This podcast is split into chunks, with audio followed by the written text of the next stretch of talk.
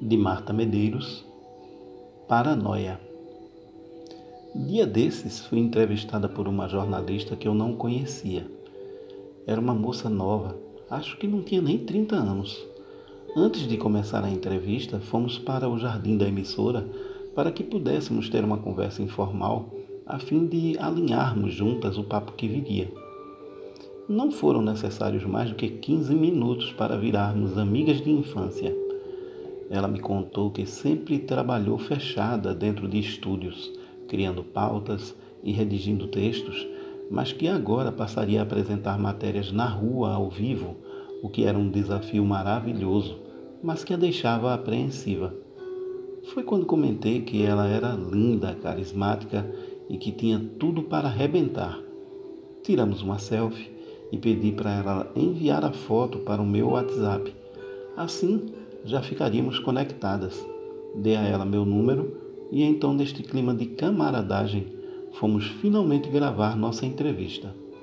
Uma hora depois, enquanto eu dirigia de volta para casa, lembrei o momento em que eu disse que ela era linda, carismática e dei o número no meu celular.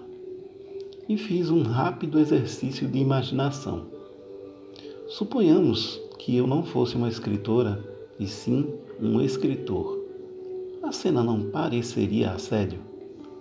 Ok, a cena poderia parecer assédio mesmo eu sendo mulher, caso mulheres me interessassem sexualmente.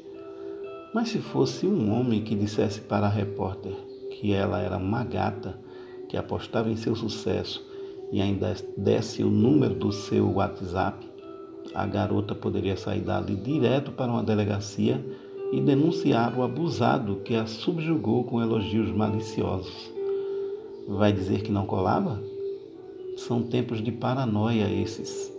Fico imaginando quantos homens deixam de ser simpáticos e gentis com mulheres que recém conheceram por receio de serem mal interpretados. Quantas pessoas ainda não saem do armário com medo de perderem o emprego e o amor da família? Quantos mentem sobre o que pagaram por um casaco, no caso de ele ser muito caro ou ridicularmente barato, para não darem pista da sua situação financeira? Quantos evitam dizer o que pensam sobre política a fim de não serem patrulhados? Quantos comem sobremesa escondido para não terem sua silhueta analisada?